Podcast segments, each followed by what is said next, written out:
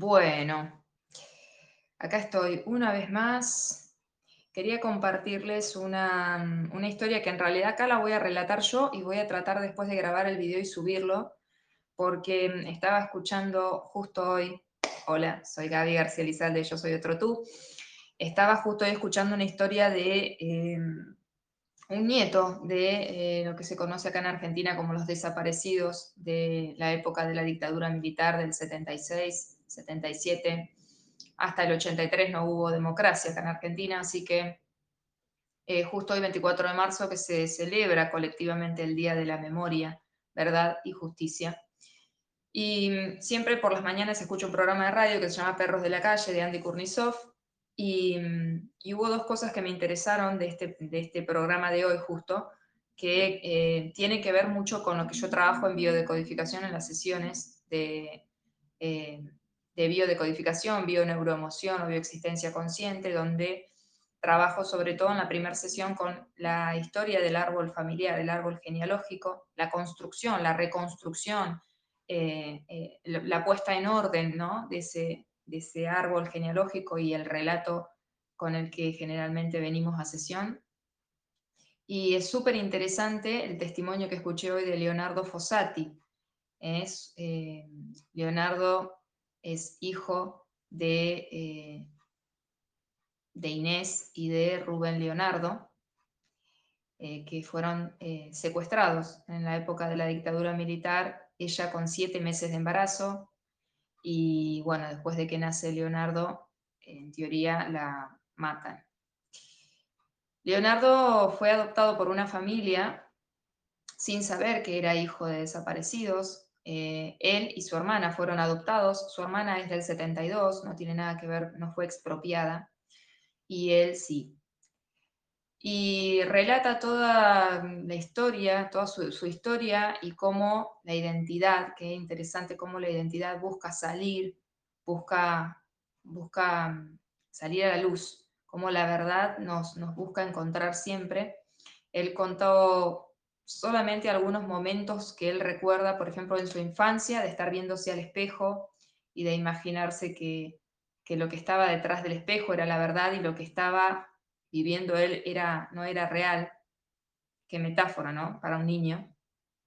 Esto sin saber que él era adoptado, porque su familia eh, no, no sabían que era expropiado, pero igual a él y a su hermana le negaban que eran hijos adoptados, les decían que eran hijos biológicos, pero no había fotos de embarazos, había fotos de registro de toda la vida de ambos, pero no había ninguna foto de los embarazos.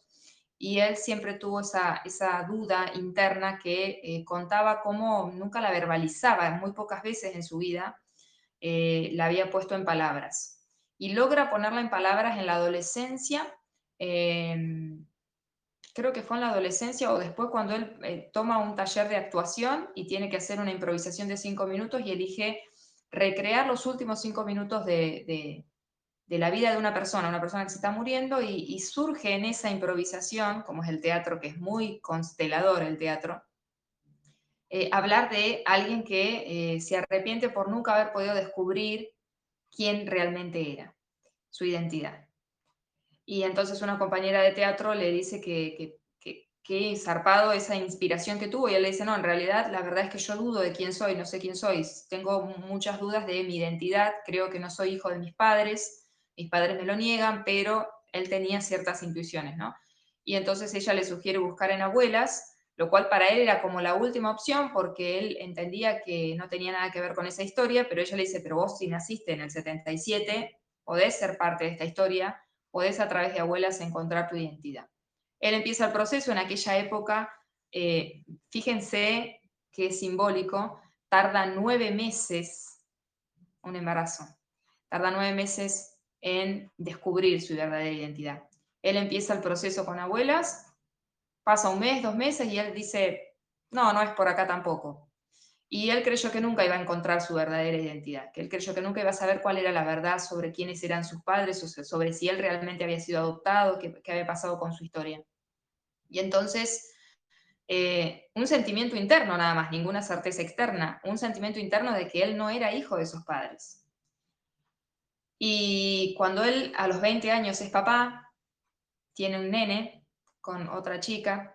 Y él dice que en ese momento él empieza a tomar conciencia de que no podía seguir, o sea, que él no quería, más bien, seguir trasladándole esas propias dudas existenciales que él tenía, que también las tuviera que vivir su hijo, porque obviamente si él no sabe quién es, su hijo tampoco va a saber realmente quién era. Eh, entonces, eh, bueno, en los primeros dos meses que, pasa este proceso de abuelas, él cree que no, no iba a ser por ahí porque no tenía novedades y a los nueve meses, como les decía, eh, descubre que él se llama Leonardo Fossati, hijo de Rubén Leonardo y de, y de Susana, o no, de Inés, y, nieto de Leonardo, eh, todos Leonardos. Y dice que ahí él se da cuenta, qué impresionante, ¿no? Que cuando él eh, fue papá a los 20, eh, lo primero que él quiso hacer como nombre, de poner nombre a su hijo, fue ponerle el nombre de Leonardo. Que no, no le termina poniendo Leonardo, le termina poniendo Tomás, creo, pero que uno de los nombres que primero le surge es Leonardo sin saber que él se llamaba así y que su abuelo se llamaba así, su padre se llamaba así. Y esto lo tomo y me pareció un, eh, testimonio hermoso de cómo el inconsciente colectivo y el inconsciente familiar buscan con todas sus fuerzas salir a la luz eh, a través de este tipo de situaciones. De, cómo, eh, les decía yo, yo hice un vivo por Instagram, pero sale horrible, o sea, anda pésimo, pésimo, pésimo el audio, así que lo voy a borrar. Había filmado todo el testimonio de él, por eso voy a tratar de ver si puedo encontrar el videíto, el rescate de ese testimonio o filmarlo para subirlo, porque es muy interesante escuchar todo el relato, no es lo mismo que escucharme a mí eh, diciéndolo, ni por casualidad. Y mm, interesante también esto de la memoria, ¿no? Y de cómo esto impacta a nivel de, lo que yo trabajo, que es con una de las cosas que yo trabajo, que es esto de la biodecodificación y de rescatar nuestra propia historia, la importancia, la relevancia, eh, les diría, que es como nuestra columna vertebral y en el cuerpo tiene que ver con eso, ¿no? Eh, nuestra historia, nuestra identidad, quiénes somos, de dónde venimos, tiene que ver un montón con nuestra verdadera esencia, con, con nuestra verdad interna. Eh, por eso este día no podía dejar pasar, después de escuchar este testimonio y después de escuchar también otra cosa que, les había comentado por Instagram del relato de Harry Salvatierra, que, hace que es uno de los locutores de la radio, que hizo un texto hablando de la memoria y de cómo estamos, por suerte, tan acostumbrados en Argentina y en Latinoamérica a hablar de este tema, a saber qué fue lo que pasó, eh, si bien hay obviamente eh, miradas diferentes sobre esta, sobre esta época de, este país y de este, de este continente. Em, Harry contaba de que, bueno, hace poco había visto la película, que yo también la vi, que se llama Madres Paralelas, que está en Netflix, que es un, un peliculón de Almodóvar, el último, con Penélope Cruz, etc. Que lo que hace Almodóvar ahí es tratar de rescatar la historia de, de, España, de un momento de España muy similar a lo que pasó acá en Argentina, de la guerra española, la guerra civil española y de... Em, y que por ahí uno como argentino no lo entiende, no, no, no, no llega a registrar eh, la fuerza que tiene esa película y lo que está intentando decir Almodóvar con esa película. Y uno se queda con que es una muy buena película y punto.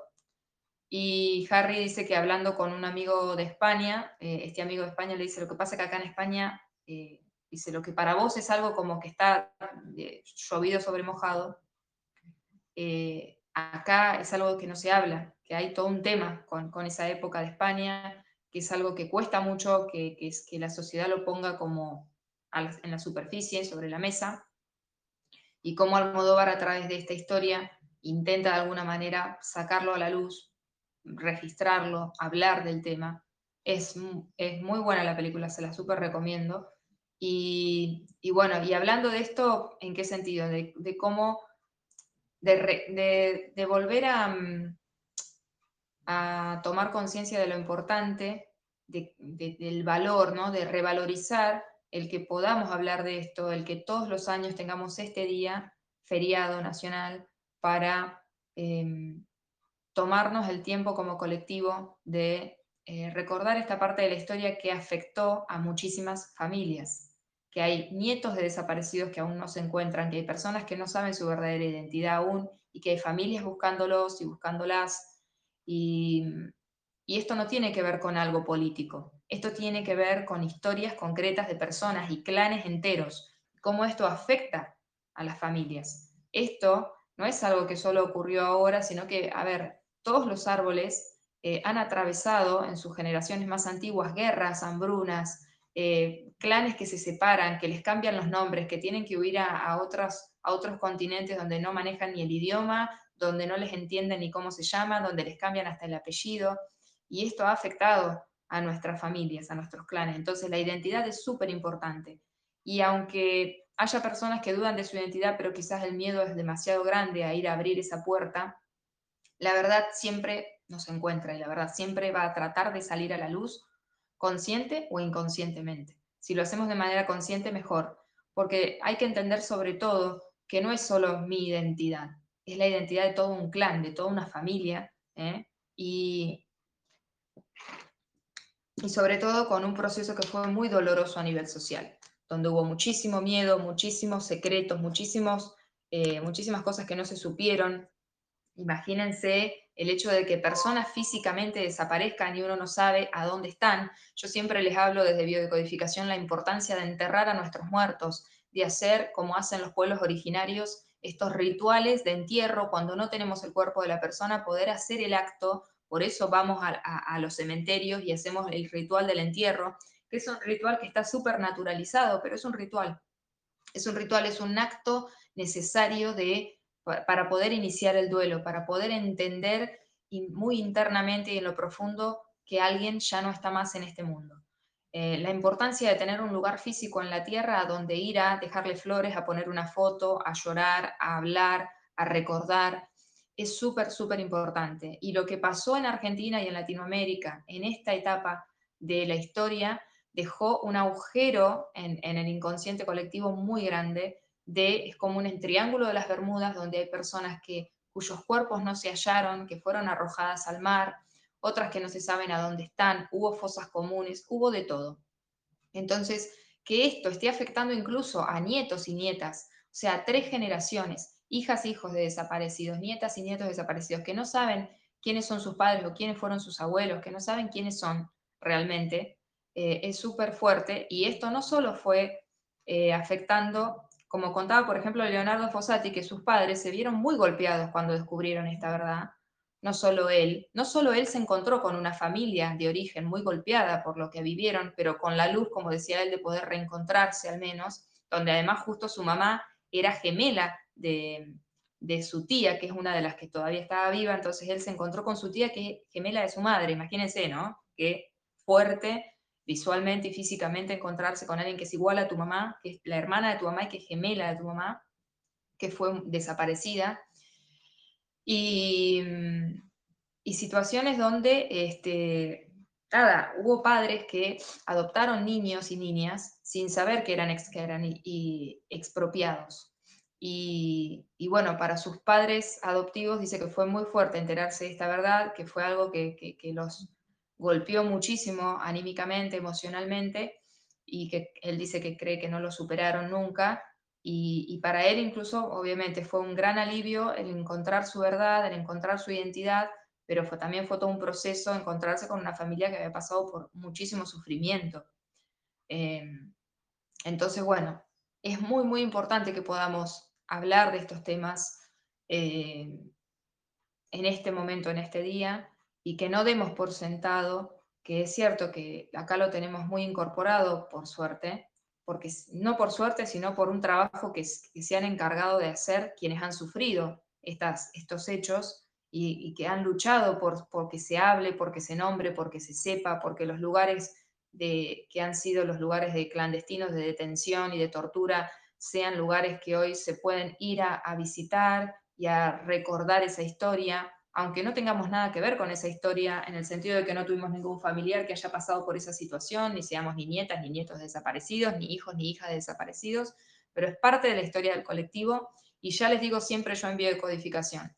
El inconsciente colectivo siempre es mucho más fuerte que el inconsciente familiar y que el inconsciente individual. Y el inconsciente familiar es mucho más fuerte que el inconsciente individual. Por eso fíjense cómo este chico, sin siquiera saber que era hijo de desaparecidos, quería nombrar ¿eh? quería nombrar a su hijo con el mismo nombre que hasta su abuelo y su padre tenían, que su padre también había sido desaparecido. Entonces, siempre la verdad y la, verdad de, nuestro clan va a buscar venir a nosotros ¿eh? por proyección, si no lo queremos hacer conscientemente o si lo hacemos conscientemente mejor. Pero va a salir. Si no es en esta generación, va a ser en la próxima o en la que sigue. Y todo lo que nosotros no asumimos y afrontamos eh, de nuestra propia identidad, van a ser nuestras hijas, hijos, sobrinas, sobrinos quienes vayan a buscarlo. Eh, no va a detenerse porque uno no quiera mirar ahí. Es muy importante que si hay dudas sobre la propia identidad o si conocemos a alguien de aquella época que puede ser hija o hijo de desaparecidos o nieta o nieto de desaparecidos, eh, acompañemos en ese proceso de afrontar eso porque no es solo su identidad, es la identidad de toda una familia, de todo un clan y es la historia del colectivo incluso. Entonces, las personas que, están atravesando esta experiencia, que saben que puede ser una posibilidad en su propia historia, eh, han venido con esa función de, eh,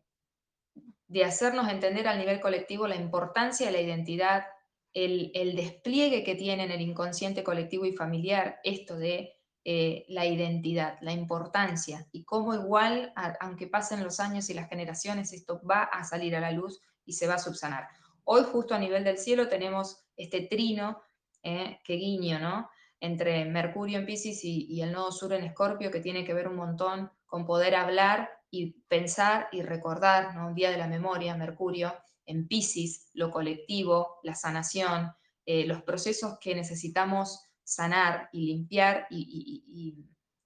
ponerle un poco de agua, de, compasión, eh, conectándose con el nodo sur en Escorpio que tiene que ver con todos estos procesos de trauma, transformación, muerte, horror, todo lo oscuro, todo lo,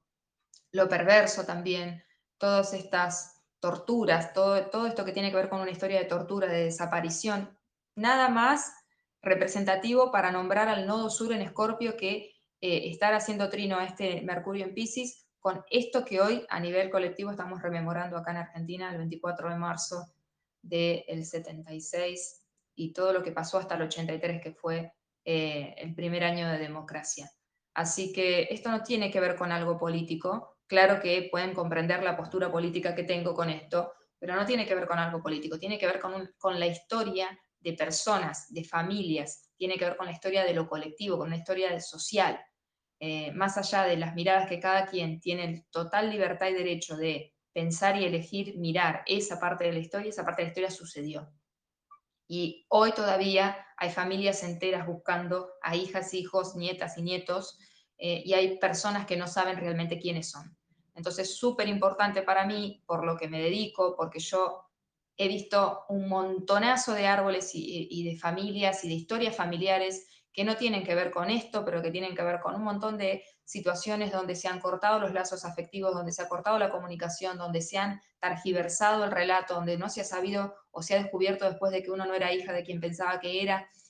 Es súper, súper importante hablar de esto. Eh, este día me da el puntapié y este relato que escuché me da el puntapié para hablar de cómo el inconsciente funciona eh, y sobre todo hablar de la identidad. Así que no podía no pasar por acá a hablar de este tema a ponerlo sobre la mesa y voy a tratar después de eh, compartirles tanto el texto que escribió Harry Salvatierra, que me parece, me puso la piel de gallina, me emocionó un montón, me parece súper valioso, así como también eh, el relato de eh, Leonardo Fossati. También hoy estuvo el relato de el Tano, no me acuerdo el apellido, que mm, él era bebé cuando secuestraron a su mamá y él está buscando un hermano o hermana y después también habló la hija de un represor, de un eh, militar que formó parte de, esta, de este periodo tan oscuro de Argentina y que se murió eh, cumpliendo con el pacto de silencio que los militares habían, em, según ella contó, eh, habían este, prometido eso, ¿no? Nunca contar nada, pero que ella sabía que su papá estaba metido en, en esa situación. Yo no lo conozco, Rebati, Rabati, algo así, el apellido del padre, el padre ya se murió, y ella fue una gran luchadora eh, por... Mm, qué fuerte, ¿no? También tener que, ser hija de alguien que eh, comete actos eh, de, lesa humanidad, de desaparición, de tortura, y, afrontar eso y entender que tu papá, que es una persona que vos amás siempre, obviamente, que te crió bien y qué sé yo, por otro lado, su trabajo y, él elige, ¿no? como ella dijo, él eligió cometer estos crímenes eh, y formar parte de esta parte tan oscura, ¿no? y, justamente de la mano oscura que ejecutó estos actos, eh, y revelarte ante tu propia familia, ante tu, tu, propio padre, y ella, bueno, dice que ella luchó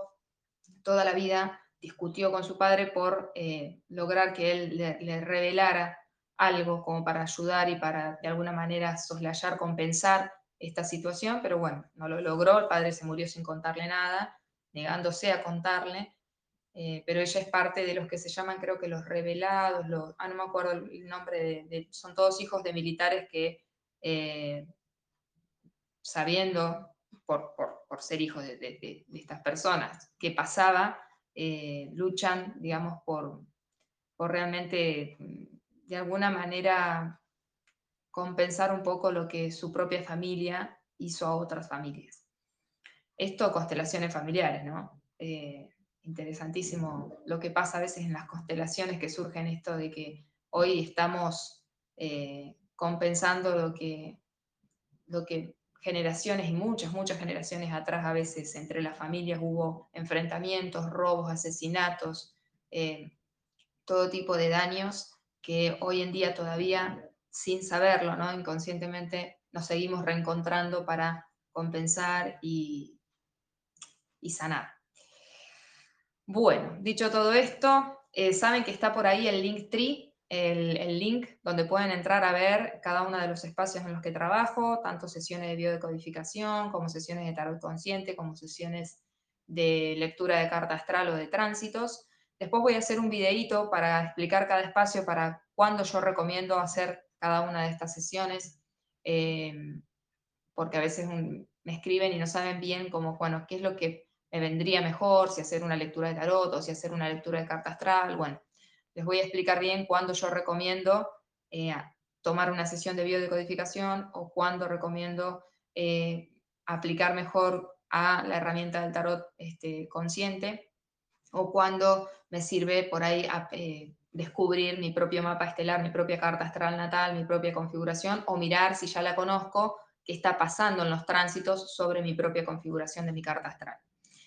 Les dejo un beso enorme, espero que quienes me escuchen y resuenen con esto pueden obviamente disentir siempre, eh, pero quienes resuenen, eh, hagan correr este video. Eh, creo que es muy importante, no solo por el Día de la Memoria, no solo por este, esta historia de hijas y hijos y nietas y nietos de desaparecidos, sino por,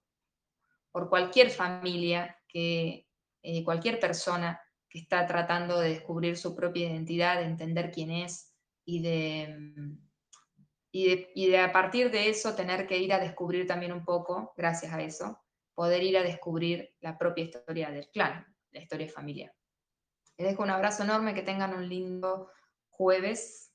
y hoy es el cuarto menguante, hoy es hace siete días de que tuvimos la luna llena, de que tuvimos un montón de revelaciones y caídas de ficha y, y que hemos recibido resultados de cosas que nos han en teoría, puesto en movimiento para tomar decisiones, hacer ajustes o dar final a ciertas cosas. Hoy es un momento como para ver cómo estamos con eso. La luna sigue en Sagitario, va a pasar a Capricornio. Eh, calculo que tarde-noche, porque ya están los últimos grados de Sagitario. Así que vamos a tener un fin de semana con luna en Capricornio y ya calculo que domingo quizás en Acuario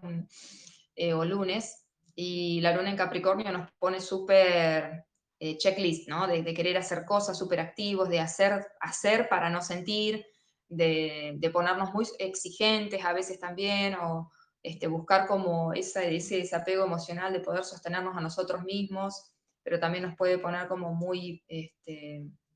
de tratarnos como, como esclavos a veces. Lo importante es que la luna en Capricornio es una luna de tierra que nos hace tomar contacto con la realidad y lo interesante de esta luna en Capricornio que vamos a vivir en estos días que vienen es, y menguante, ¿no? Yendo hacia adentro, perdiendo luz, es atender realmente, tomar, eh, o sea, asumir nuestra parte más adulta y responsable y, y hacernos cargo de lo que la luna nos está mostrando que necesitamos y sobre aquellos ajustes que necesitamos hacer. En esas estamos, ¿ok? Eh, en breve seguramente volveré. Estoy compartiendo mensajitos por Instagram de tarot, así que anoche dejé uno, que son opción 1, 2 o 3, eligen una opción y ven el resultado en la descripción. Y hoy voy a subir seguramente algún consejito de una sola carta y mañana voy a hacer alguno que sea para capturar alguna carta a ver qué significa, porque esta semana me agarró Neptuno y me neptunió completamente, porque recién ayer me acordé de que no subí el consejo de los lunes con el tarot y ayer ya estaba a punto de olvidarme. Así que el de ayer ya lo cumplí, pero este, voy a hacer el de hoy por lo que no hice el lunes y mañana viernes, como siempre, también va a haber consejito de tarot consciente. Les dejo un abrazo enorme y que tengan un lindo jueves y lindo fin de